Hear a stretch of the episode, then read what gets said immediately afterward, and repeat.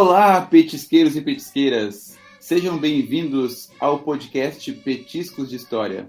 Eu sou o Alexander, professor de História e responsável pela disciplina de História da Alimentação do curso de Gastronomia do Instituto Federal Farroupilha, campus São Borja. Nosso objetivo nesse podcast é fazer você perceber os alimentos e a nossa história de outra forma. Este é um projeto que envolve alunos e alunas do curso de Gastronomia do Instituto Farroupilha, campus São Borja. Elas, Melissa e Thaís, irão me ajudar a conduzir vocês por esse bate-papo que irá acontecer nesse oitavo episódio. Hoje, estamos encerrando o primeiro ciclo do Petiscos, que abordou alguns importantes alimentos indígenas que até hoje permanecem na nossa alimentação e formam a identidade dos brasileiros. Para o bate-papo de hoje, contamos com a presença muito especial de Janete Moraes, que vamos chamar de Jane.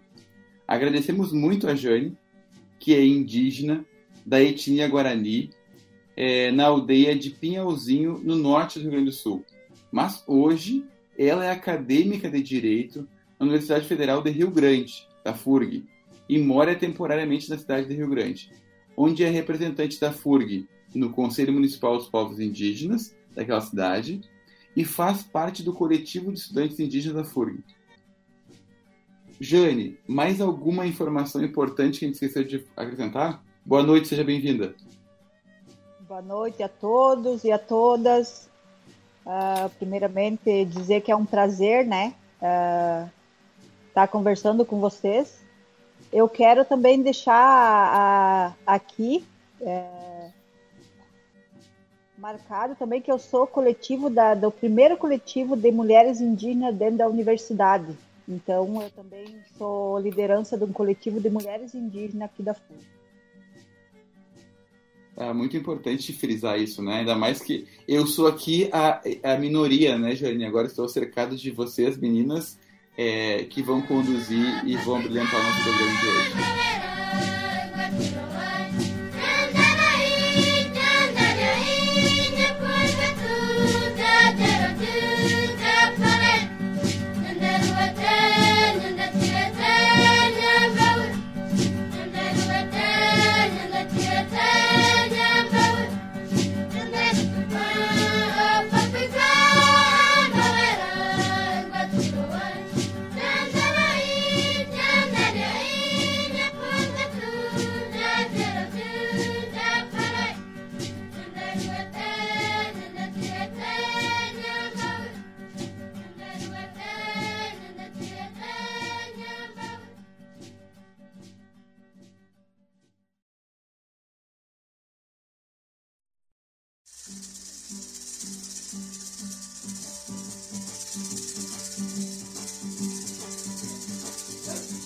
É, Jane, a gente fazer uma, um, é um bate-papo, a ideia é conversarmos um pouco é, sobre esses assuntos. Não sei se tu tem acompanhado, mas a gente tem esse podcast desde agosto e a gente vem trabalhando com alguns temas é, indígenas.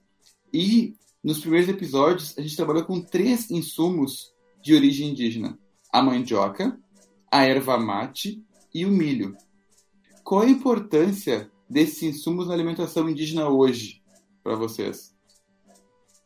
Bom, acredito que esses três alimentos, né, uh, desde que a gente se conhece por gente, né, uh, são muito importantes para a nossa cultura. Né? Alimentos resistentes, assim como nós.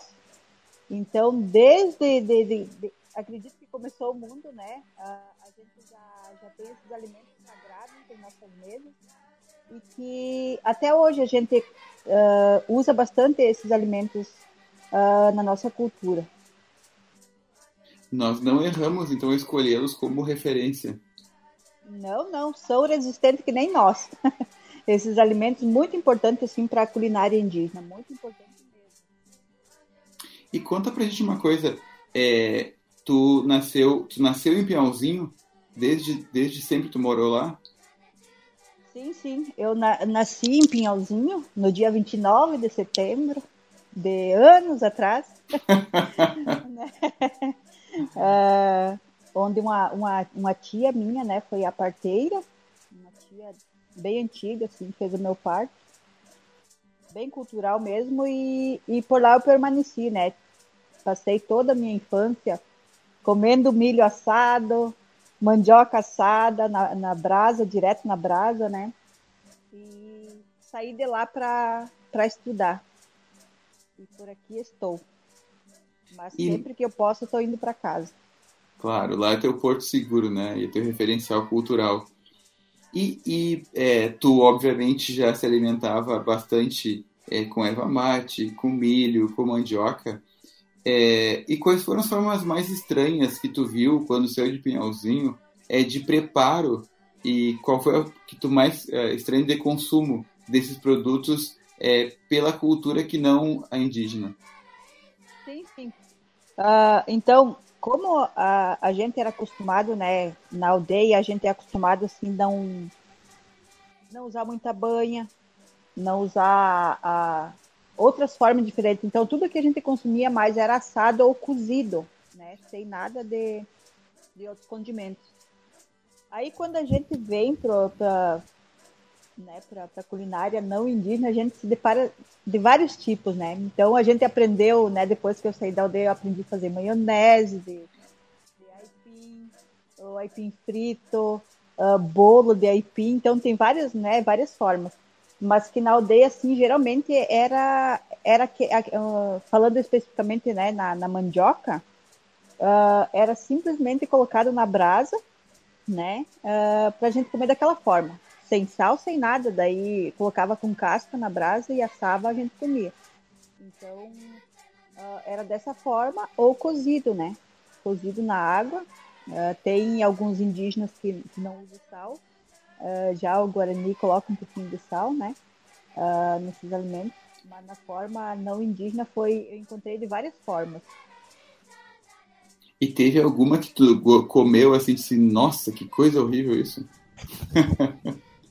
Depois, olha que indígena é difícil, né? Não, não gostar de, de, de comer, né? Sim. Mas eu frito eu não gosto muito, assim, que não, não curti muito o aipim frito. Tanto é que nem aqui, aqui em casa eu não faço muito isso. E se você fosse fazer algum prato assim para matar a saudade da época que você morava lá, você faria qual prato na sua casa? Eu faria mandioca assada, porque a mandioca assada ela, ela, ela traz muita lembrança para nós, sabe? Porque quando a gente estava em casa, a gente tinha uh, o costume de sentar em roda do fogo, né? Para contar histórias. Então a gente era sagrado, assim, a gente ia buscar o avô na, na casinha dele para trazer ele para para nossa cozinha de chão, né? Que ali a gente fazia o boraio, que, que, que é chamado, né, o fogo de chão que a gente faz. Uh, e ali a gente virava a noite, né, contando, ouvindo o avô contar histórias. Então ali a gente colocava a batata e o aipim, né, a mandioca, uh, nesse, nesse fogo de chão, para a gente se alimentar na, na hora ali, né? É, quando o sol começava a cair, a gente já colocava a batata e mandioca no, no, no fogo de chão para ir assando até que eu vou chegar estava pronto. E aí, para o dia seguinte, pro café, a gente deixava a mandioca assando para o dia seguinte, né? Então, a, já ficava pronto o café. A gente jantava a mandioca assada e já ficava para o dia seguinte também o café pronto já. Ah, então, que legal. É, traz muita lembrança, sabe? É uma coisa assim que a gente faz assim, quando eu vou para casa, a gente faz ainda isso, mas que nem aqui na cidade não, não, não tem como a gente estar tá fazendo de, de alimento. Melissa, contigo. E se você fosse definir assim, qual é o principal insumo na alimentação indígena na sua época, né? E como que ele é preparado, se vocês têm algumas técnicas diferentes de como a gente usa aqui e tudo mais na época, eu, eu sempre falo e, e, me traz saudade, assim, mas que quando a gente vai para casa, sempre a gente tá fazendo, é o budiapé, né? O budiapé que a gente faz, a gente prepara com, com o milho também, com a farinha. Uh, a gente ralava esse milho Até, a mãe tem o ralador até hoje. Olha que eu tenho quase 40 anos, vou, vou revelar minha idade para vocês. Virou e mexeu, tu contou, viu? É. E a minha mãe pegou, assim, ela encontrou uma placa uh, que tinha na, né, nas, nas rodovias, uma placa de não de cuidado com a ultrapassagem, acredito que seja. Uh, que tinha, né, é, no, no, logo assim, perto de casa, né? Tinha essa placa e a mãe tirou essa placa e, e fez um ralador.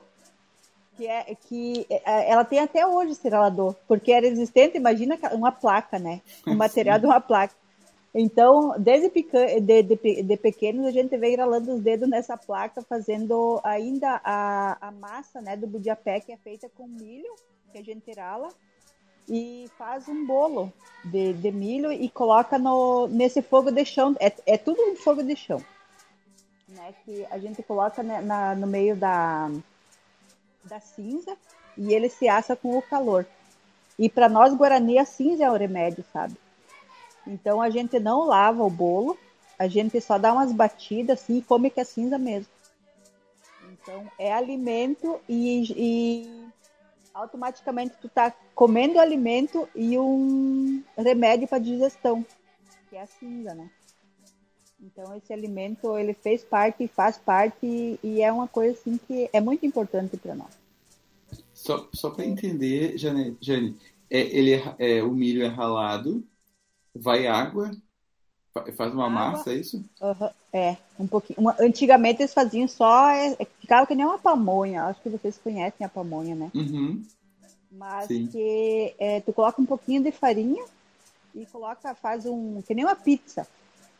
Né? Tu faz um, ele é redondo e coloca na, no meio da, da cinza quente. E, daí e ele, fica cro... ele, né? ele fica crocantezinho e tu quebra para comer? Sim, ele fica que nem uma pizza. Imagina uma pizza sem, uhum. sem, sem recheio. Sim. É um bolo normal. Que se tu fizer no, no, fogão, no fogão a gás, porque aqui na cidade, né, hoje em dia a gente não consegue fazer essas comidas, as nossas comidas, tu pode colocar em qualquer chapa e fazer um esse é, é, é, é, esse esse bolo e colocar em cima da chapinha e colocar no forno e só virando assim que fica não fica com a cinza, né, mas te dá te traz lembranças daí da nossa cultura. Tu sabe, eu vou atravessar aqui de novo, Melissa porque essa é uma pergunta que eu faria ao final, né? Qual é o teu... O que, que era o Bujapé? Né? Eu, eu peguei uma, um relato teu é, do, da questão da, da inclusão da FURG, né? Tu, tu faz um relato lá do quanto foi importante para ti é, ter as cotas, abrirem as portas, poder estudar e a responsabilidade que tu tem em voltar e devolver isso é, para teus pais, para a família, mas especialmente para os povos indígenas, não só o Guarani, como é, representando todos os outros, né? Vai formar em direito e, e, tem um peso bem importante. E aí tu comenta que uh, tu lembra disso de quando tu voltava para casa e comia, como é que pronuncia? É bujapé? É bujapé. bujapé. Na língua sim, porque esse bolo ele ele é para nós, porque o caigangue também come, né? Ah, sim. porque aqui no Rio Grande do Sul a gente tem outras etnias. E para nós, Guarani, é budiapé, esse bolo. Os caigangue já é outro nome, já é, é min, é minró. Hum. Né? então, uh, mas para nós é budiapé mesmo, assim. E que pode Sim. ser feito também de, com a farinha de milho, né? Uh, pode, o, o, Guarani gosta muito de cozinhar com milho, de usar bastante o milho. Mas que esse budiapé também pode ser feito com a farinha de trigo, a farinha branca. Tem, tem, tem um, um, um, famoso é, sociólogo que trabalha com alimentação, que é o Carlos Doria, que ele fala muito uma coisa, já vê se concorda com ele. Ele vai dizer que é, a mandioca virou a rainha do Brasil, nas palavras do Câmara Cascudo, que é um outro historiador que escreve sobre a alimentação mas ele disse que porque as pessoas que contavam para ele moravam mais no litoral, que os indígenas mais do centro, né, mais de dentro do país, consomem muito mais o milho. E aí agora quando a Melissa perguntou qual era a referência que tu lembrava só em sumo, tu citou o milho.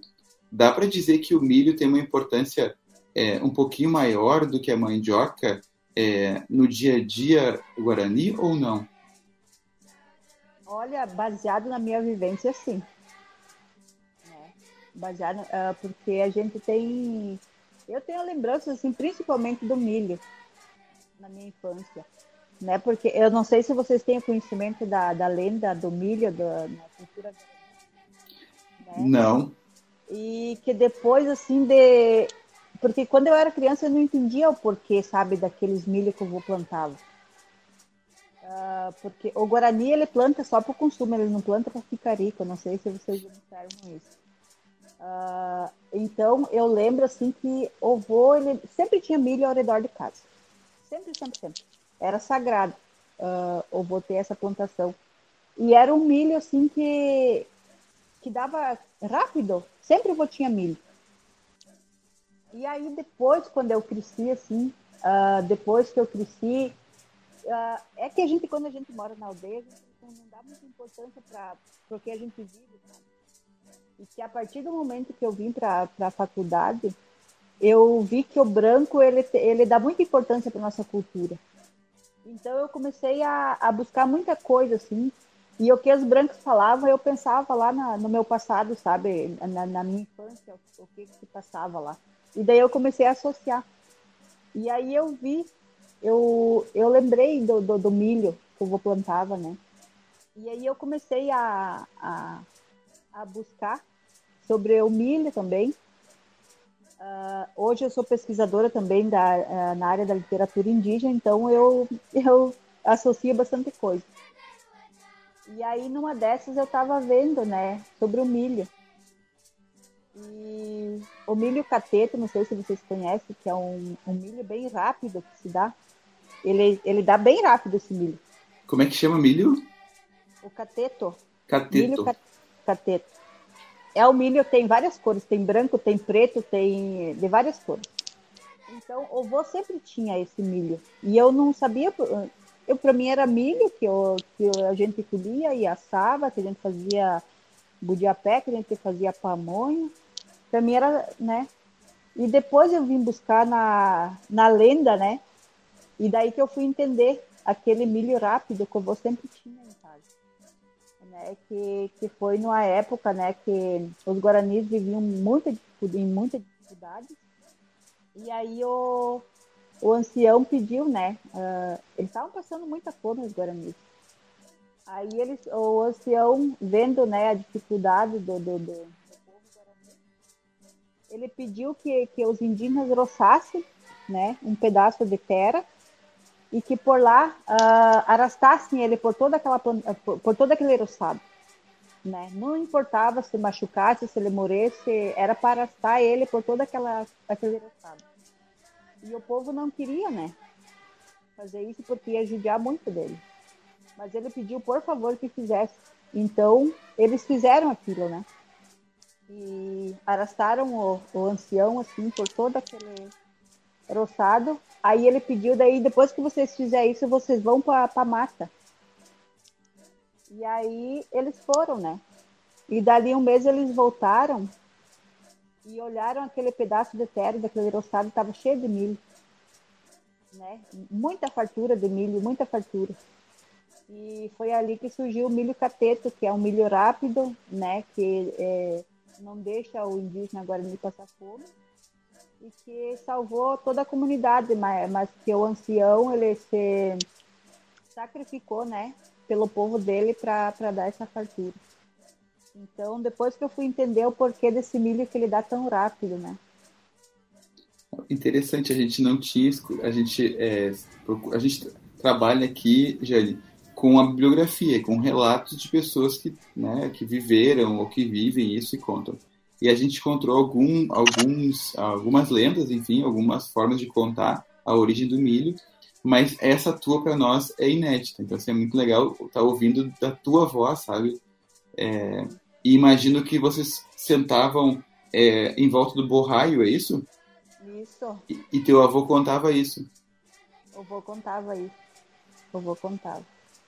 E daí que eu fui, é por isso que até hoje eu, eu sou grata, sabe? Hoje em dia a gente fica triste, né, por tantos uh, milhos modificados que tem, né, uh, que não é a nossa forma de, de trabalhar com milho, que a nossa forma era outra, para matar a nossa fome, né. Para nós, Guarani ainda continua sendo, mas que outras pessoas estão usando outros milhos, sim, que só estão trazendo desgraça, né, que não é uma história bonita. E a gente contou no último no, no, no sexto episódio falamos um pouquinho disso sobre a questão de é, os vários subprodutos que o milho gera, né? inclusive combustível, enfim, usa-se para tudo o milho. É, mas perdeu essa característica que era original, que era para a sobrevivência dos povos é, originários. Com e me diz uma, e vocês faziam algum tipo de bebida na aldeia com vinho, com vinho, com, com o milho? O milho, eu, eu da, da minha infância não lembro disso, né? Mas tem outras culturas que, que eu tenho acesso. Até essa, esses dias eu conversando né, com meu esposo, ele é caigangue, e ele veio com a, a, né, com a história que ele disse assim, olha só, eu nunca tinha pensado na, na, nessa história, né? Que o meu avô falava que, é, que eles mastigavam, as mulheres colocavam quem tinha os dentes bons para mastigar o milho, para tirar o, o, o, caldinho do milho, para fazer essa bebida, né? E ele disse assim, como era nojenta essa bebida, mas que fazia parte da cultura, né? Então, uh, eu ouvi relatos assim da, da cultura caigangue, né? Da Guarani. Da Guarani eu sei que eles colocavam também num, num balaio e deixavam por dias uh, uh, esse milho uh, noril, deixavam azedar também, né? Para fazer uma bebida. Só que eu nunca, até hoje, não experimentei essa bebida que deve ser bem dos antigos. Chama cauim a bebida? Não sei eu se vocês. Não, da, da, esse daí eu, eu, eu não conheço mesmo. Assim, eu, porque eu estou falando da, da minha vivência mesmo, sabe? Claro. Então não, não busquei, não busquei uh, sobre bebidas assim, e que não vivenciei na minha cultura isso aí. Tu sabe, Jane, a gente falou muito aqui é, porque tem uma, não sei se tu percebe isso, tu pode me corrigir, mas há uma ideia de que o índio ainda vive no passado, né? Num passado é distante da tecnologia de hoje. E quando ele se apropria da tecnologia de hoje, inclusive dizem às vezes que não é índio, né? Ó, como é que o índio pode usar celular, usar internet? Já ouviu isso, né? Muitas vezes, né? Uh, até tava. A gente sempre está falando, né? Porque o, o, ser indígena não está sendo. Não, não tá fácil ser indígena hoje em dia. Quer dizer, nunca foi fácil ser indígena, né? E que hoje em dia estão usando isso, até o próprio desgoverno, né? Está usando isso para desqualificar o ser indígena, né? Uh, usa um celular, usa uma roupa de marca, uh, não é mais índio eles estão tentando desconstruir a nossa identidade. Mas eles, eles não sabem que, que a gente pode ser o que a gente quer ser sem deixar o que a gente é, né? Uh, e tá, aqui na universidade quando eu cheguei. Eu quando cheguei aqui eu não conhecia o que era um computador, né? E quando eu consegui um porque eu precisava para estudar, uh, meus colegas falaram sim, mas como que tu, tu é índio e tá, tá aí com um computador? Né? São absurdos, absurdos é. que até hoje, até hoje tu, tu vê na, na, no noticiário, tu pode cuidar. Uh, a gente que é aqui da região do Rio Grande do Sul, uh, tem uma rádio aqui do Rio Grande do Sul, que é a Rádio Irapuru, deve ser de Passo Fundo. E, seguidamente, eu acompanho os comentários, né, quando tem uma reivindicação indígena. Aí lá, lá vem, né? Onde se viu indígena com caro? Onde se viu índio com, com celular? Olha só, esses índios estão morando em casa de, de material. Então, são pessoas assim que, que eles pararam no tempo, né? É, mas a gente não parou. Né? O irado é eles por ter parado no tempo. A gente não, a gente está evoluindo e cada vez mais, né? Nossa, perfeita essa frase. É eles que estão atrasados, não vocês. Não, e o interessante disso é que, assim, eu, eu brinco com isso, a gente ouviu também pessoal do, do CTG, da, das tradições gaúchas aqui. Se for pegar o que era original e a gente não pudesse mudar nada até hoje, é, a gente não faria um monte de coisas. Então a cultura ela é maleável, a gente está sempre mudando o tempo todo. Mas me parece, Jari, que tu, falou, é, um grupo específico, que são os grupos originários, né, os, os indígenas do Brasil, não se é permitido isso. Todos os outros, os, os afro-brasileiros, ninguém questiona o que eles fazem nesse aspecto. Agora, a questão dos indígenas se fogem a essa cultura que é descrita em livros, é muito mal descrita às vezes, né? É, do índio pelado, com arco e flecha na mão, é, com, com pena na cabeça, se fugir a isso, não é mais índio, o que é uma tristeza. Realmente. Até aqui, né, a, a gente faz um.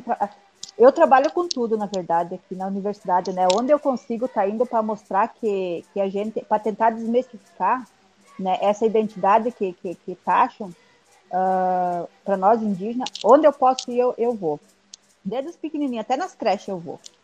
Porque é ali que começa né, a base de tudo. Né? Então a gente tem que começar a educação por eles.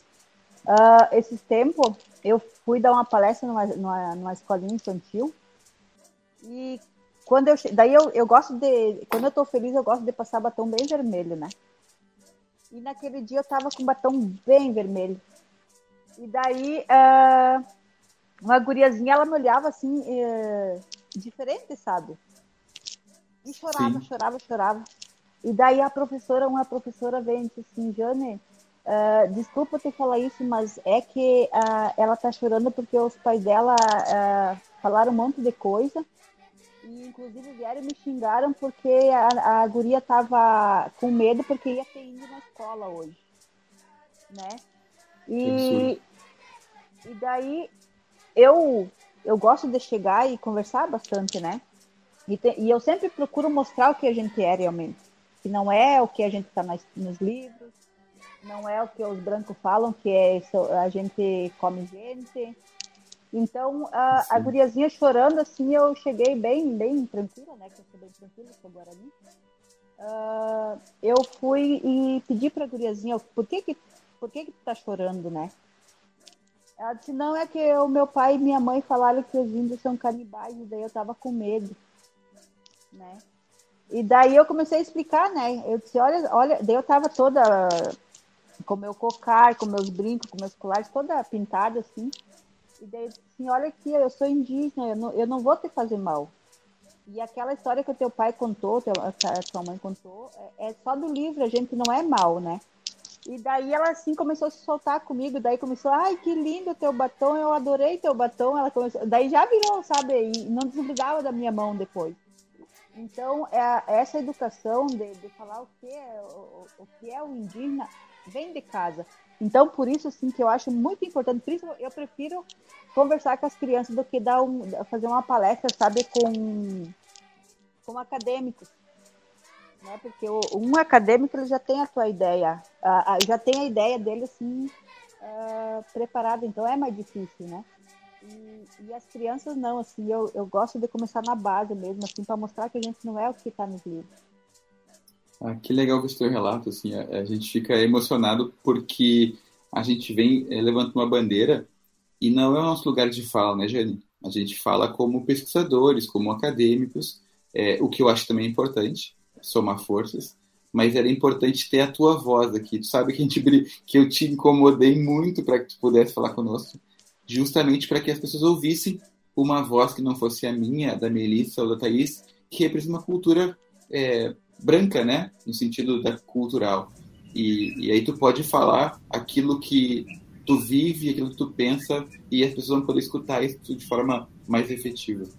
Eu acho que é aí que entra a importância dos indígenas terem acesso à internet, a celular e afins. Eles precisam estar é, no meio dessas pessoas, né, para eles poderem serem ouvidos. Se não está dando certo, de algum jeito tem que dar certo, né? Então acho que, olha, está de parabéns pela sua luta. Eu também acho que a pureza das crianças é o que salva a gente. Realmente. Viu, viu Jane? Eu, mas eu queria fechar minha fala, que eu comecei para mostrar, né? A gente falou sobre a questão da tecnologia, que sempre vinculam a questão indígena a atrasados, mas a gente aqui no podcast fez um outro olhar, gente porque todos os alimentos que ficaram para nós hoje, o milho, a mandioca, a erva mate, o amendoim, o, cacau, o abacaxi, vou, vou, enumerar uma quantidade enorme de frutas, é, é, tubérculos, enfim, de, e de preparos também que, que vieram chegar até nós, as pimentas, enfim. É, isso é fruto de tecnologia de ponta desenvolvida pelos povos indígenas. Porque foram eles que manusearam esses produtos, foram eles que domesticaram esses produtos e trouxeram até nós. Quando a gente falava da mandioca, por exemplo, é, olha o trabalho que é mexer com a mandioca braba, com a mandioca venenosa. E eles, quer dizer, mexeram, sabiam o tempo e nos passaram um monte de preparos a partir dessa mandioca. Né? Sim, uh, sabe que uh, quanto a isso, até, até anotei aqui para falar sobre a mandioca braba. Porque é um perigo, assim, que é, esse dia eu estava ouvindo uma, uma professora falar, sabe? Ela quis ir numa, numa, numa aldeia indígena e a gente sabe, assim, que quando a gente mora na aldeia, a gente tem muita dificuldade de, de, de, de se expressar, sabe? Eu até hoje me expresso, assim, entre aspas, errado, sabe? Mas, uh, que nem eu sempre digo, o meu público, ele entende o que eu estou falando. E eu quero estar preparada para falar para o meu público, que são pessoas indígenas. Tu fala muito bem. De, que falam desse jeito também. Então, uh, voltando ao assunto, essa professora foi no, numa comunidade indígena e ela quis estar tá passando, né? Ela quis falar sobre culinária indígena e ela, e ela queria ela estar tá passando as informações sobre o preparo da comida. Então ela começou a falar dessa mandioca braba e que é um, é uma, é uma, é uma, um alimento muito perigoso. Né? Ele é venenoso, assim, se, se tu não sabe fazer, ele mata, ele já matou pessoas. Então, é, e aí essa professora começou a falar dos alimentos indígenas, e daí ela citou essa mandioca, que ela nem conhecia o que, que era a mandioca, a planta mandioca braba. E aí ela, ela falou que era a, a, a folha da mandioca, só que ela não especificou que mandioca que era. Ela disse que é a folha da mandioca que tu cozinha e, e, e tu come. E daí eu, assistindo essa aula, daí eu falei pro meu, meu marido, comenta logo ali, eu disse, porque é o perigo que ela tá colocando, já pensou um branco e fazer essa comida e não saber, ela vai morrer. E aí ele foi e ele explicou através do, do comentário, né, na, na live que ela fez sobre esse alimento. Porque esse alimento é uma planta nativa, né, do mato, não é? A, a, mandioca que a gente cultiva ali na essa a mandioca normal é uma planta muito venenosa e que ela tem que ser preparada assim uh, o indígena assim maioria, o branco se preparar é muito perigoso. Ele tem que ter muita sabedoria para preparar esse alimento né? Onde ele tem que ser socado bastante no pilão Uh, aí tem, ele tem que ser co, uh, cozido, né? Tem que colocar ele para cozinhar várias vezes, né? Que são três águas, mas quando tu vê que sai todo aquele. Uh, porque ela tem um fel, o veneno mesmo, tem que tirar, né? E daí, então, tem que, ser, tem que saber preparar isso aí, porque eu, nem eu não tenho autonomia de estar tá falando aqui, né? Por mais que eu conheça da nossa cultura desse alimento eu não posso estar falando aqui porque é perigoso estar falando sobre esse alimento, né? É, mas é um alimento que tem que ser, tem que tirar muito bem o veneno para depois que tu certificar que é só o conhecimento indígena mesmo para certificar de quando ele não tem mais veneno, para tu temperar ela, né? Daí com banha e sal apenas. Né? E daí tu troca a carne por esse alimento, que é o alimento mais gostoso que eu comi até hoje.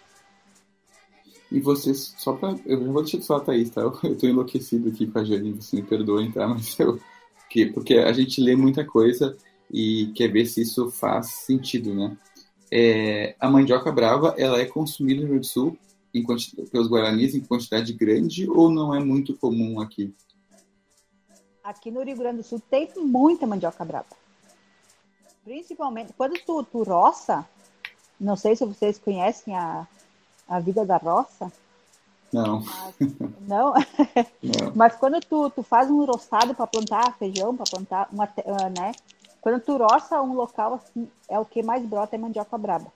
Que ela é, é a folha é idêntica à mandioca normal, a mandioca que a gente plantou uh, em casa. Então brota bastante.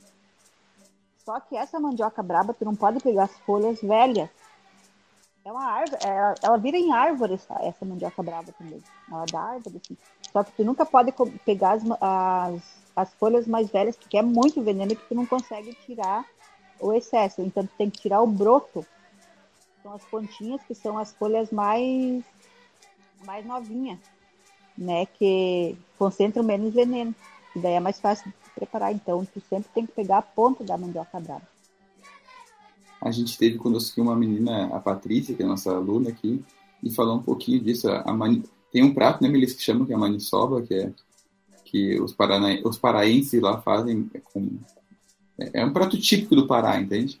E eles fazem muito isso e comem bastante. Acho que deve ser... Não sei como é que se chama esse prato aqui, mas lá chama maniçoba. Maniçoba. Aqui é cumim. Cumim. Uh, pelos, cai... pelos caigangue, né? Cumim. Pelos tá. Os caigangue chamam de cumim. Deixa eu fazer mais uma pergunta. Pete, antes de eu cortar, tá aí de novo. Tá Meu Deus, que loucura! Vou matar a Jane. Você tinha Não, falado da, da pamonha, né? E aí eu queria saber se vocês consumiam ela doce ou salgado, porque tem alguns lugares do país que é doce, outros que é salgado, e eu fiquei nessa dúvida. A pamonha que, é, que, que a mãe que a mãe faz assim é sempre sem, sem nada, sem sal e sem açúcar. É só lá enrolar na, na palha de milho. Até eu acho engraçado, sabe? A mãe tem uma história da pamonha, que então eles passavam muita dificuldade, né, quando eles eram mais, uh, mais novos. E daí eles tinham, eles, eles precisavam buscar o alimento, né? E era ralar, eles tinham que ralar o milho daí. E aí a mãe, elas imagina adolescente, né? E tinha que fazer a comida. Aí disse para ninguém ver que elas ralavam milho em casa, porque daí tá, tinha pretendentes, né? Que ah, vão ver eu ralando milho e vão escutar, que vergonha, né? Aí disse que elas iam no meio da roça ralar o milho para ninguém escutar, né? Isso aí. É, é, muito engraçado, assim, quando eu escuto a mãe contando que elas se escondiam no meio da roça, levavam o ralador no meio da roça para os pretendentes não escutar que elas estavam ralando milho. Mas era dessa forma, né? E que até hoje é sempre sem, sem tempero nenhum. É o milho ralado puro, assim. E só para fechar, então, a última pergunta aqui, depois te passo. É, pimenta. Usam bastante pimenta ou não?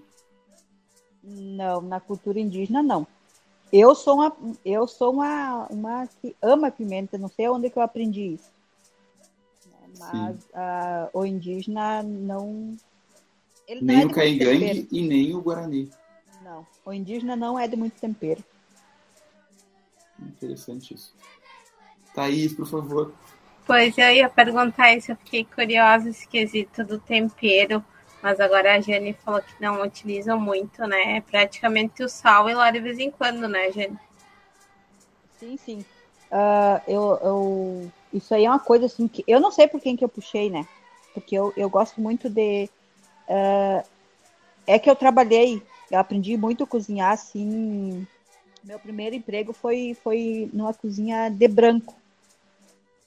Que, o que eu conhecia era pamonha, era budiapé, era mandioca assada, batata assada, tudo coisas assim, né? Uh, caças uh, só ferventadas. Então, a nosso alimento era assim. E, por incrível que pareça, meu, meu primeiro trabalho foi com 17 anos num restaurante de branco italiano ainda, que eu que eu fui buscar uma vida melhor, né? Porque na aldeia não a gente não tem muita muita opção de trabalho e eu saí procurar emprego. E aí eu consegui num restaurante italiano. Aí, imagina uma Guarani chegando, que não, não, não sabe falar direito. Tem vergonha de falar, porque da nossa cultura, a cultura Guarani é assim. A gente é muito tímido, né? Então, para arrancar alguma coisa de nós, tem que insistir muito. Então eu cheguei assim, eu não conhecia nada, eu só conhecia nossos alimentos. E aí eu lembro que eu cheguei, eu, não, eu via muitos brancos falando em bife, né? E daí eu não sabia o que era bife. Na minha época tinha aqueles cadernos, né, de perguntas, assim, que todo, uh, qual é a tua comida preferida? É e eu via que os brancos escreviam bife, e daí eu escrevia também, mas sem saber o que que era. E eu lembro que quando eu cheguei nessa, nesse restaurante, quando eu eu me aproximei de uma senhora de idade, assim, eu, eu para ela, né? Eu, eu não sei o que, que é bife, tu pode me falar o que, que é bife? Aí ela disse assim, eu já vou fazer um, daí tu vai ver o que, que é. Quando eu vi um pedaço de carne em cima daquela chapa, eu disse, mas, pelo amor de Deus, né? Só que eu não sabia o que, que era. E ali fui conhecer o tal do bife, né? Então, foi ali que eu aprendi. Hoje eu sou uma ótima cozinheira, né? Não querendo me gabar. Né? Sou Olha, se tu fizer um convite, a gente vai para aí, viu? Ó, oh, vamos lá, vamos, podemos fazer. Misturar comida indígena, né? Misturar comida indígena com outras, com outras eh, comida do branco, né? Sou. Claro. Tranquilo. Mas foi aí que eu aprendi a temperar, né? Temperar, usar bastante tempero, assim. E tanto é que eu, que eu sabe que eu, que eu consigo conquistar os indígenas com meus temperos, que é difícil conquistar o, o indígena com tempero, porque eles não gostam, mas eu consigo. Eu consegui, aliás. Então é, é bem. É tu, Thaís. Não vou te atrapalhar agora. Não tem problema. Que legal, né? Ela dando esse relato, né? A gente nunca ia imaginar. Mas tudo bem, vamos seguir o baile aqui.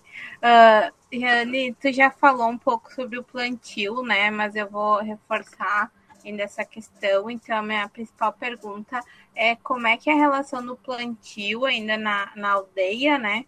Uh, e a questão do comprar alimentos, tu poderia nos contar um pouco como é que funciona? Se tem acesso a, tipo, que nem nós aqui que temos acesso aos mercados, como é que é feito esse, essa atividade assim, de comprar?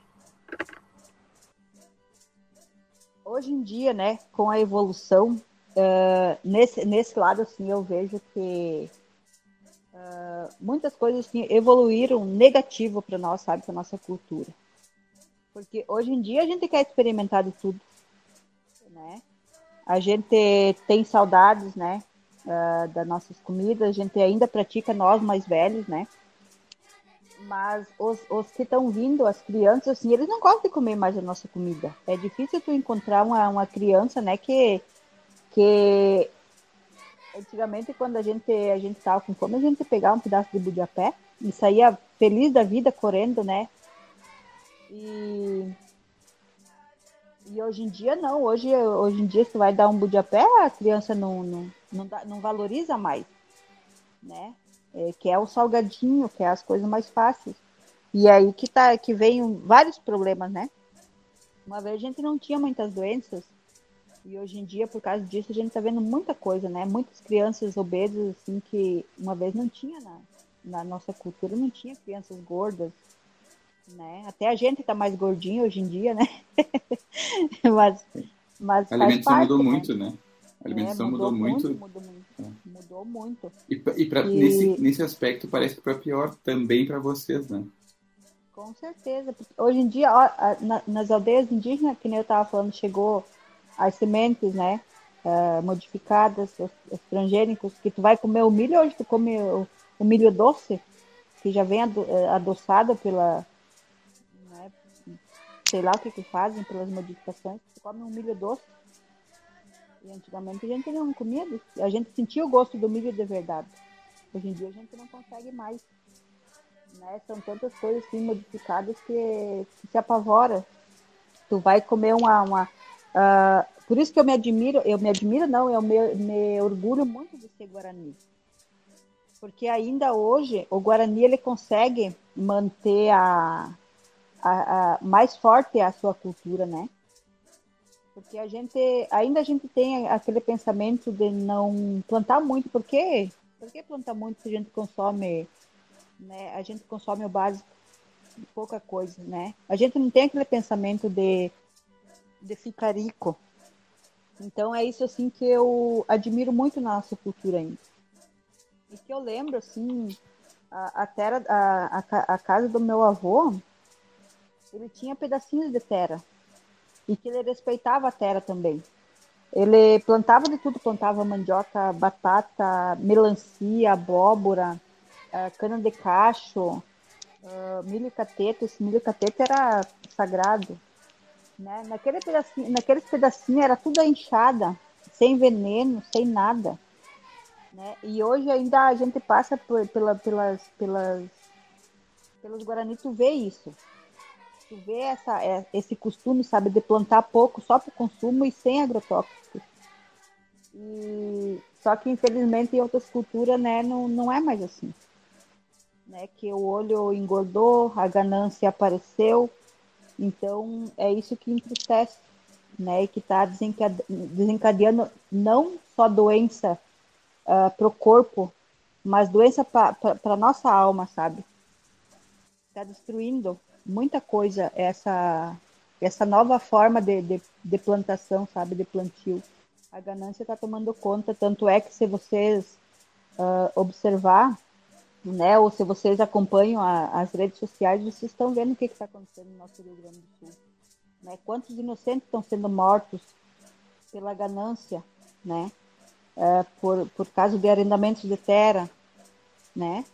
Então, a situação está muito triste e que eu sempre tenho orgulho da cultura guarani, porque a cultura guarani ela não está não tá visando isso ainda, sabe? Ela está uh, ah, sofrendo, sim, no meio de tanta coisa, ela está sofrendo, mas está conseguindo manter ainda esse pensamento, sabe, de, de que a gente não precisa de dinheiro para ser feliz, né? Mas a gente tendo a nossa, a, a nossa religião, né? A natureza, e, e, e, e o pouco que a gente uh, precisa para cuidar do nosso corpo tá bom. Então, não tá fácil. Mas mesmo assim eu me sinto feliz pela minha cultura guarani. Esse daí tá conseguindo ainda manter a, a nossa cultura. Respondido, Thaís. Respondido, bem legal o relato dela, né? Sim. Jane, assim, a gente está chegando perto do fim, né, para também não te deixar uh, muito tempo conosco aqui, e para te poder voltar outras vezes, se tudo der certo. É, vamos fazer uma última rodada de perguntas para a Jane? Pode ser, Yuri? Se tiver alguma para perguntar. Eu tenho aqui umas 20 para fazer, mas eu vou ter que resumir isso. Melissa, pode fazer. A pergunta que eu queria fazer é se vocês tinham ou consumiam algo doce é, porque vocês falam bastante que não usavam sal, então eu não sei se vocês tinham receitas doces, utilizavam o açúcar natural das frutas, igual você citou, ou você lembra de alguma coisa desse tipo. Olha, de doce, a única coisa que eu lembro de doce. Uh, deixa eu ver. Açúcar de cana, quando a gente ganhava dos vizinhos brancos a gente nem sabia fazer o açúcar de cana, mas uh, a gente ganhava, né, de uma, de uma vizinha uh, da mãe, né, do doce doce. Mas que quando a gente queria adoçar nossa vida era correr pós-mato, uh, tirar coco, o coco, aqui do Rio Grande do Sul, aqueles coco, os coquinhos. Uhum. Uh, os coquinhos, uh, sete capote, é, bosta de galinha, não sei se vocês conhecem, que é uma fruta assim que a, a minha irmã até ali, né? Não sei por que, que tu, tu gostava daquilo lá, Jane. Eu disse não, era porque tinha doce. que é uma fruta amarela, né? É que nem um ovo. E por dentro é preto, é uma fruta bem estranha. A, bosta, a gente chamava de merda de galinha. Mas tinha sete capota, tinha o ariticum, né? Uh, esporão de galo. Então, tudo isso era o que uh, saciava a nossa vontade de comer doce. E a gente não sentia falta, sabe? Quando o que eu lembro de doce assim era esse açúcar de cana que a vizinha da mãe dava para mãe, né? E a cana que a gente cansava nossa nosso maxilar de tanto chupar aquelas canas. E a, a, gente roubava dos brancos ainda, né? Porque a gente não plantava, Sim. a gente não, não, não, não tinha, né? É, e então eu lembro até isso assim que Aí tinha um moro para cima de casa, né? Que tinha um monte de cana que era dos brancos. E aí a gente subia em quatro, cinco pessoas, né? Tudo pequenininho, subia um moro ainda para, para o bacana dos brancos. E quantas vezes a gente levou cagaço, né? De bacana. E hoje é nosso. hoje aquela terra com aquelas canas é nosso. Porque a gente reivindicou e conseguiu nossas terras de volta. E aquelas, aquelas canas são nossas hoje em dia. Não precisa mais esconder para ir buscar. Mas, assim, a, a cana de açúcar era sagrada. Para nós chupar. A gente chupava mesmo. Nem engenho a gente tinha para fazer o caldo de cana. E o avô também tinha um costume muito assim de, de plantar aquelas canas de caixa, não sei se vocês conhecem a cana de.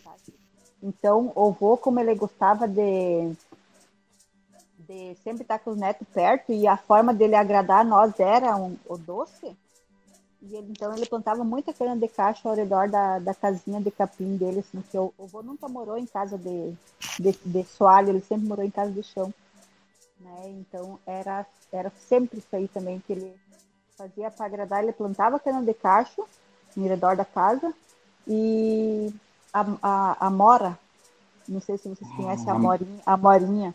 A mora é uma delícia. Era, é, aquilo lá até, esses dias eu fui na casa de um, de um professor amigo nosso aqui, ele tinha um pé de amora e eu disse, professor do céu, eu vou comer porque eu preciso lembrar da minha infância outra vez, né? E é, uma, é uma coisa assim que daí tu come uma frutinha, tu lembra tudo da tua infância. Então é muito legal isso. Mas e você viu que muda a etnia, mas o vô sempre tá mimando os netos, né? Não muda a tradição. Ah, vô é vô sempre. e ele foi. Ele morreu com 102 anos, meu avô. 104, aliás. 104 anos ele morreu. Né, e foi resistente sempre. Ele era, ele era pajé também. Uh, então, ele que. Tudo que eu sei hoje foi por causa dele. Desde a alimentação. Tu acredita que eu comia até raposa? Vocês raposa? Raposa, né? raposa. Sim. E se vocês. Olha, vocês que mexem com culinária, seria bom aprender também a fazer raposa. Imagino que o trabalho é limpar a raposa, né? Tirar as partes. Sim. E, tem, e tu, tu sabe que ela tem um, é, uma catinga, que eles dizem, né, embaixo do braço, e que se, tu tem que tirar com cuidado para não pegar na carne. E ele sabia fazer isso. Então, e uma vez eu, eu pensava que raposa não era de comer, né? E eu cheguei na casa do vô e ele sempre com um panelão assim, ó, uh, em cima do, do fogo de chão, com aqueles ganchos. O meu vô sempre foi assim. Então sempre tinha caça na, na casa. E, ele, e eu cheguei aquele dia com fome, né? E, e ele fervendo aqueles, aquela caça, fervendo, fervendo. Aí ele disse, querem comer, como sempre ele fazia, né? Querem comer, tem, tem carne ali na panela. E aí eu comi aquela carne, uma coisa boa, né? Aí depois a avó, a avó vem e disse, você sabe o que estão comendo? Ser o, uh, não sei quem ele matou raposa, daí eu preparei era a raposa que eu tava comendo. Mas muito gostosa. Todas as carnes bem preparadas fica, fica bem gostosa.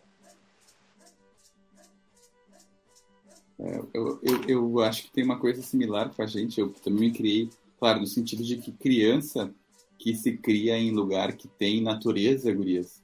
A gente, eu, eu comi muita mora, comi muita mexa, bergamota, é, também me solidarizo contigo, é, roubei cana, né? Eu, entrei num pátio alheio para poder pegar uma cana e poder ficar chupando ela, que é uma delícia. E outra coisa, Jane, que eu fiz, que nem tu, que tu não sabe, é preencher o questionário, né? Comida preferida, não sei o que mais, tinha lá, que, que na verdade era uma estratégia de namoro. Seria uma espécie de Instagram de hoje, assim, né? Que tu, tu botava as informações todas e todo mundo ia preenchendo e tinha é, é, informações dos teus pretendentes ou, enfim, tinha dicas de como é, ter sucesso no, no, no namoro. Pior que é verdade. Eu não, sabe que eu não tinha, não tinha pensado nisso, que realmente é mesmo. É. Quem não tinha. E daí, assim, ó, eu me lembro que até que era uma coisa muito mais das meninas fazerem. E aí, como eu tinha uma menina que gostava, eu acabei fazendo o meu para poder o pessoal preencher e todo o caderninho lá. Cada um escrevia alguma coisa. Era bem interessante. Na realidade, eram as gurias que faziam e davam para os meninos preencher os que tinham interesse, né? Isso. Eu peguei esse tempo. Thaís, pode perguntar. Tem algo? Não, eu, eu fiquei emocionada até, vou ser bem sincera, sabe? Porque eu vi muito lado afetivo, né? Dela falando do avô, né? Eu me recordo muito da minha avó, que também muita coisa aprendi com ela, né? Não, não tive tanta oportunidade com meu avô, mas não sei, eu só fiquei emocionada, acho tão bonito o relato dela, né, em todos os sentidos, né, toda a questão da história, toda a questão da vida em si, né. Então, eu não tenho mais nada a perguntar, só elogiar e dar parabéns por todo o relato que ela nos deu. Então, eu vou usar a tua pergunta, viu? Jane, eu queria saber de, de duas coisas, tá? É, na verdade, eu queria saber muito mais. Uma, depois eu vou te provocar no final, que esse casamento com Caim Gang deve dar muito pano para manga, né? Depois podíamos contar um pouquinho sobre isso. Mas assim, ó, se tu pudesse nos contar como é que é o teu dia hoje, como é que tu mistura essa alimentação é, indígena de tradição que tu veio, é, casada com Caim Gang, e com a, com a cultura branca que você estão imerso nesse momento, de alguma forma. O que, que tu toma de café da manhã, o que, que tu almoça, café da tarde? É assim que funciona mesmo o teu dia a dia? Olha, eu tenho que dar uma rebolada, sabe, com essas culturas, porque não é fácil. Né? Mas eu, como gosto de, de cozinhar, que nem eu, deixo claro sempre para as pessoas, né, que eu, a minha paixão maior é, é, é culinária. Então, para mim é bem tranquilo, assim, tá mexendo com a minha cultura guarani, mexendo com a cultura caigangue, né? Porque às vezes, assim, quando eu vou fazer uma farofa, por exemplo, aqui em casa, né, de, é, de farinha de milho, só de farinha de milho, não sei se vocês conhecem bem, uh, mas eu faço a farofa, daí, quando eu vou fazer, eu coloco, eu coloco sal. Às vezes a gente dá os perengues também, né? Sim. Aí eu coloco sal, na, eu coloco sal na minha farofa e daí vem o caigangue, que, não, que, que, não, que come sem sal. Como assim, Jane, onde é que você viu tu colocar uh, uh, sal na minha farofa? Não pode colocar sal. Eu disse, ó, oh, você é caiganga, eu sou guarani. e então a, a, gente se a gente acaba se adaptando com as culturas, né? E então eu consigo me virar bem com as três culturas guarani, caigangue e a cultura do branco. Então eu sou uma cozinheira de mão cheia, né? Ah, Uh, porque eu consigo, eu consigo misturar todas as culturas na, numa cozinha só. Então, Mas é, a pergunta é assim, no almoço tem arroz e feijão sempre? Tem arroz e feijão, porque o caigangue é difícil ficar sem feijão. Né? Uh, no café da manhã, uh, ele gosta de, de, da massinha batida, que nem uma panquequinha, assim, sem, sem colocar banha na frigideira, sem nada. Eu já gosto da, da tapioca, então uh, quando ele gosta de uma coisa, ele faz ele, prepara ele mesmo, e, e, quando a gente gosta das duas coisas, a gente prepara para nós dois. Quando eu gosto das minhas coisas, eu preparo o meu café, ele prepara o dele, e quando a gente mistura a cultura do, do caigangue do, do Guarani, a gente faz a comida do branco, e daí tá tudo tranquilo, mas a gente se acerta, se acerta super bem. Uh, a, a as pessoas falam bastante, né, sobre o Caigangue e o Guarani. Não é, uma, é a gente tem sim as nossas nossas diferenças, né? O Caigangue é mais mais bravo, mais guerreiro. O, o Guarani é mais calmo e mais pacífico. Uh, então, mas a gente consegue tranquilamente, assim.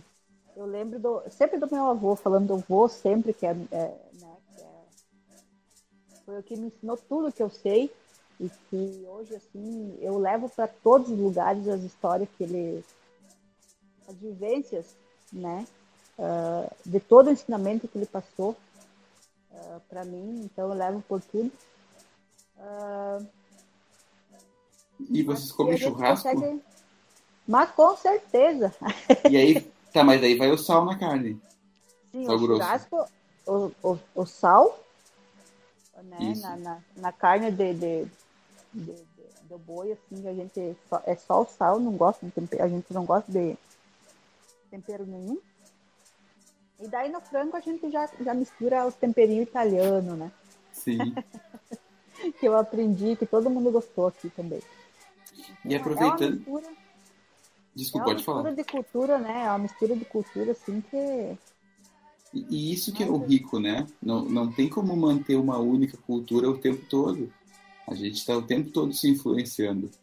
A, questão é buscar as influências que são positivas, sem apagar as nossas raízes, né? Não, isso jamais.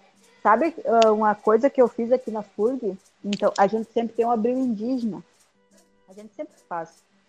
Né? Então, uh, eu e meu esposo, a gente é a liderança do, do coletivo aqui na FURG. Então a gente promove vários eventos.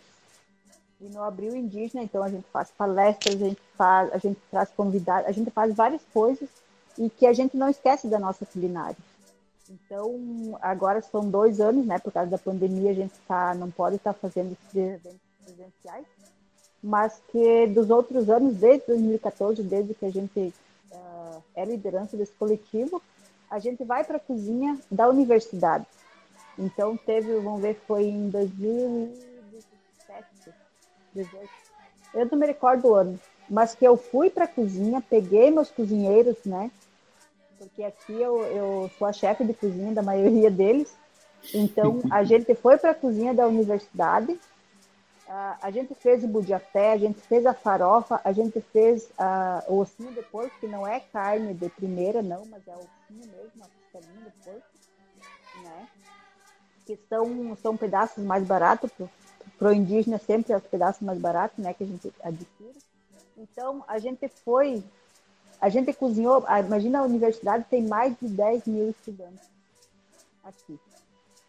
E a gente foi e cozinhou para toda essa turma eu fui para a cozinha com, meu, com meus ajudantes, né? E a gente fez a comida típica indígena para todos. A gente cozinhou mandioca, a gente fez ossinho, a gente fez o budiapé, farofa, uh, colocou muita fruta. Então foi, foi, a gente tem vários uh, retratos, né? Desse dia, assim, então foi muito importante e que a gente também a gente faz uh, almoço os almoços assim que a gente faz com o nosso coletivo daí de mulheres indígenas,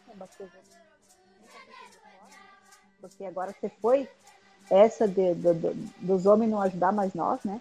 Então a gente puxa eles para a cozinha uhum. também e que a gente faz a nossa comida típica e que é, aqui na FURG a gente faz porque sempre a gente tem o encontro das mulheres indígenas em Brasília sempre, todo ano a gente está tendo. Então, uma forma de, de a gente arrecadar recursos para a gente estar tá ajudando nós nas viagens, a gente faz o nosso almoço indígena. Então, a gente vende ingressos e faz as nossas comidas típicas.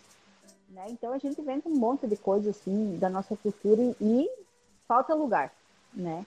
Falta lugar assim quando a gente cozinha. Mas é uma forma da gente mostrar nossa cultura através, né, dos alimentos também dentro da universidade. Então, todos os espaços que a gente consegue uh, estar, a gente ocupa mesmo. Né? E se, pode ser em qualquer coisa, a gente sempre está tentando levar a nossa cultura para a comunidade acadêmica também. Ah, que legal, tu, tu, me, tu nos deu uma ideia, quer dizer, a mim, uma ideia gigantesca aqui com esse relato de é, vocês irem para a cozinha, prepararem, porque daí além de também mostrar, né, é, um pouco essa nossa ideia, mostrar a questão do que está escrito, das lendas, é, das informações históricas, o pessoal poder comer como um indígena come, sabe? Poder comer as suas comidas, poder dividir, porque é, o lugar mais legal, eu, a gente pelo menos partilha disso, que é a mesa, né? A comensalidade, é o dividir. A gente divide não só o alimento, mas divide cultura, divide informações, divide é, afeto, carinho, enfim, e, e, saber que o serviço é muito legal. E aí eu vou, eu vou é, é, propor para as gurias aqui, vou roubar essa ideia, para a gente ter um projeto aqui, gurias. Imagina poder fazer, tem um curso de gastronomia, já aqui no, no, no, no campus, e tem um refeitório. Então a gente poderia pegar momentos pontuais para poder divulgar essas várias culturas que formam São Borja, como a indígena, é, tem a africana, tem a, a árabe, enfim, tem várias culturas que a gente poderia fazer num dos dias servir um alimento específico para dizer é, que aquilo ali compõe quem nós somos hoje. Com certeza. E se precisar de eu ir para lá e cozinhar para toda a comunidade acadêmica, eu vou também. Vamos tomar conta da. Vamos pintar de urucum essa universidade também. Né? Ah, é verdade. Ai, não vejo a hora. O, urucum ontem eu usei. Não, hoje eu usei urucum no meu, meu almoço, fiz um guisadinho com morango e botei urucum para ficar bonitinho. Ah, uh -huh. Viu, Jane? E aí também outra ideia é de trazer para cá um dia. A gente seguido vai voltar agora no presencial. A gente tem oficinas de culinária, tem. É, é faz muitos projetos então, agora que eu tenho teu contato, a gente pode chamar para cá para te vir é, partilhar conosco o alimento, mas principalmente o conhecimento, né, a cultura específica dos indígenas, dos guaranis. que é o tá apimentado, uma Guarani Caingangue, né? É, tô desse jeito agora, né? Mas com certeza, eu tenho uma equipe muito boa aqui de Guarani, Caigangue, né? Que bah, a gente cozinha super bem.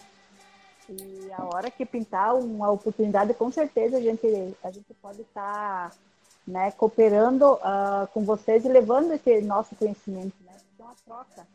É uma troca, então isso aí precisa ser passado. A gente, como a gente, nós indígenas, né? Uh, se alimenta com a comida de vocês, por que não vocês experimentar? Né, também é nosso, então é muito importante, né? Se a gente conseguir claro. essa, essa ponta. Não, e o mais legal é mostrar que a comida nossa é a comida de vocês.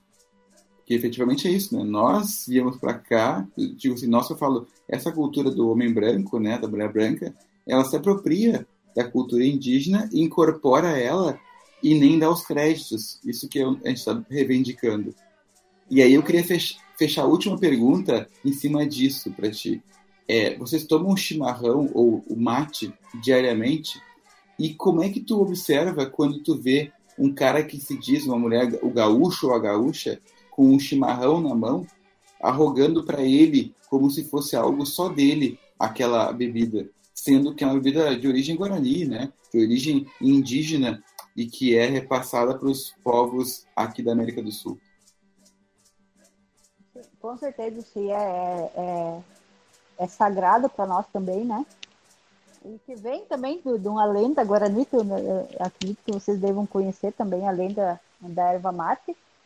E que, infelizmente, né, a gente já está acostumado, na verdade, né, com tanta apropriação das nossas coisas, né? Desde a, eles se apropriam do chimarrão, eles se apropriam do chai, eles se apropriam de, do churrasco, uh, dos grafismos indígenas que tem nas roupas deles, né? É tudo deles. Então, a gente hoje em dia é, é que a gente sim vem da história que a gente não, não, não dá valor para essas coisas, sabe?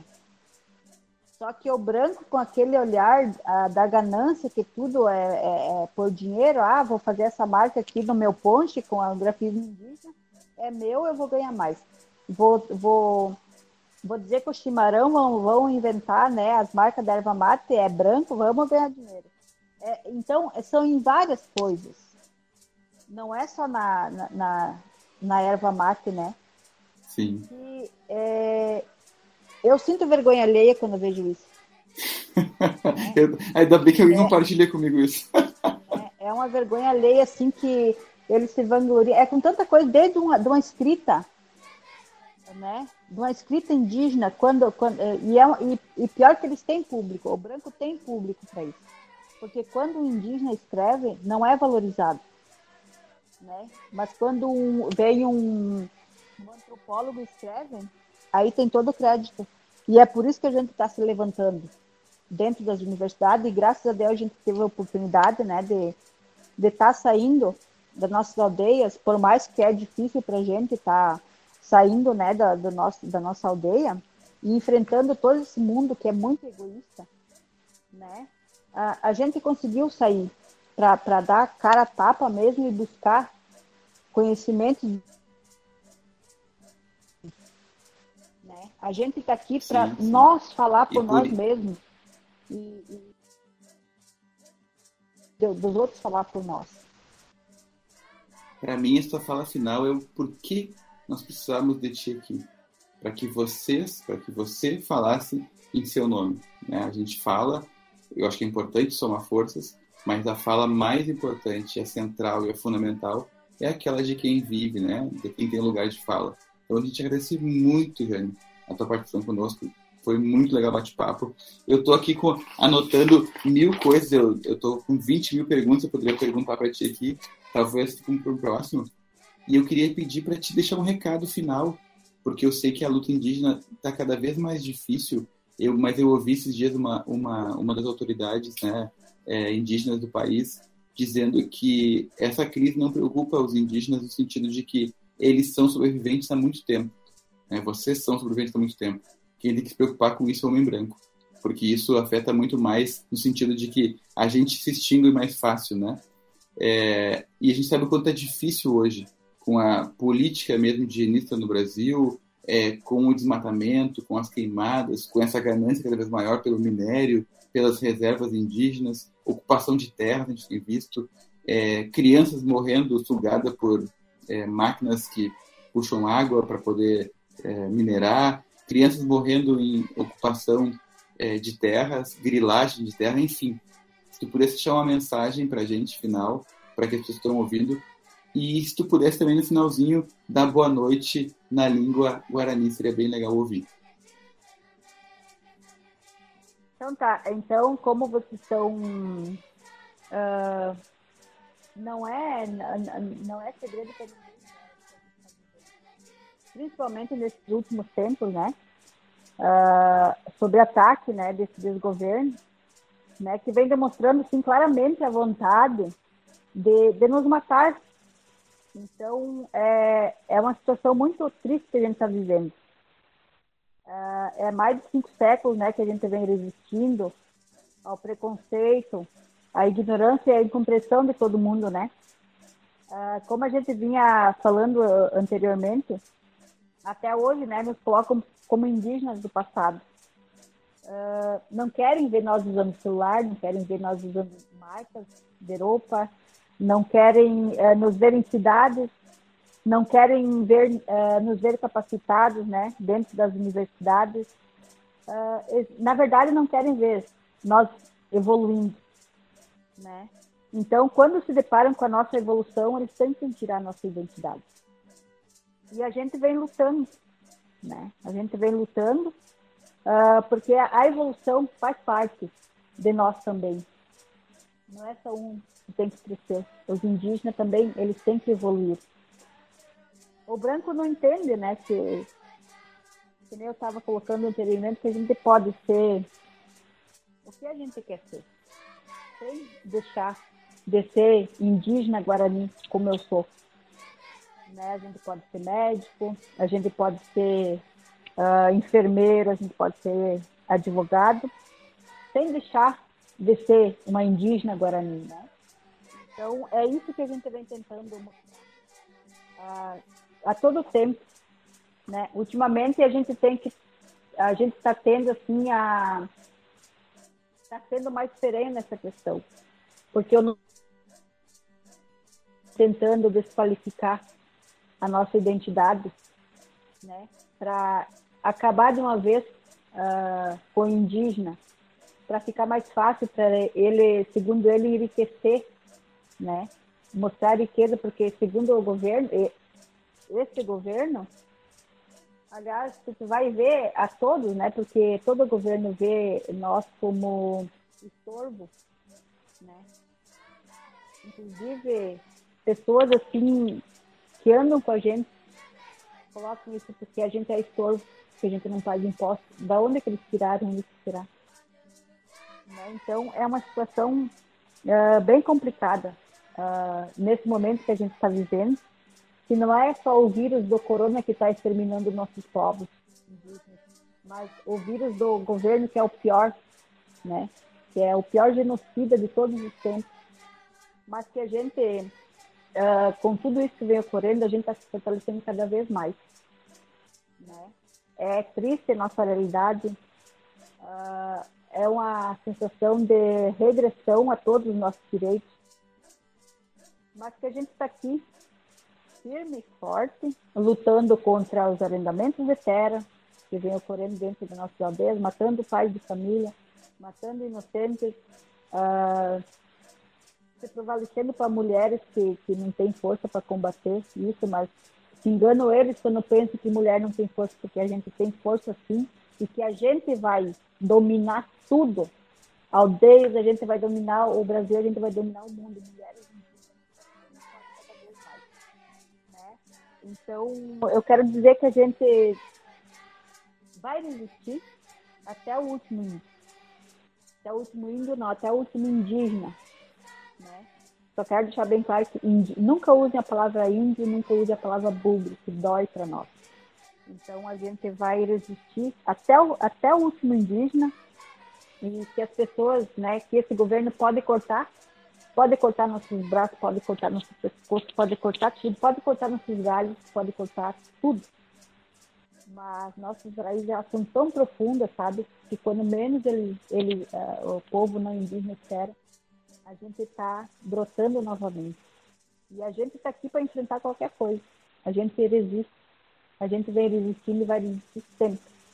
Então, é essa mensagem que eu deixo e que vocês, né, uh, lutem como um indígena, sempre, porque a luta nossa é a luta de todos vocês. Certeza disso. Estaremos lutando naquilo que nos couber, é, no mínimo dando voz, espaço e, e promovendo o que tu falou, é fundamental. Boa noite, gente. Pode dar boa noite em, ah, em Guarani? Água de vete, água de vete, incorporando água de vete. Água de vete? Água de vete.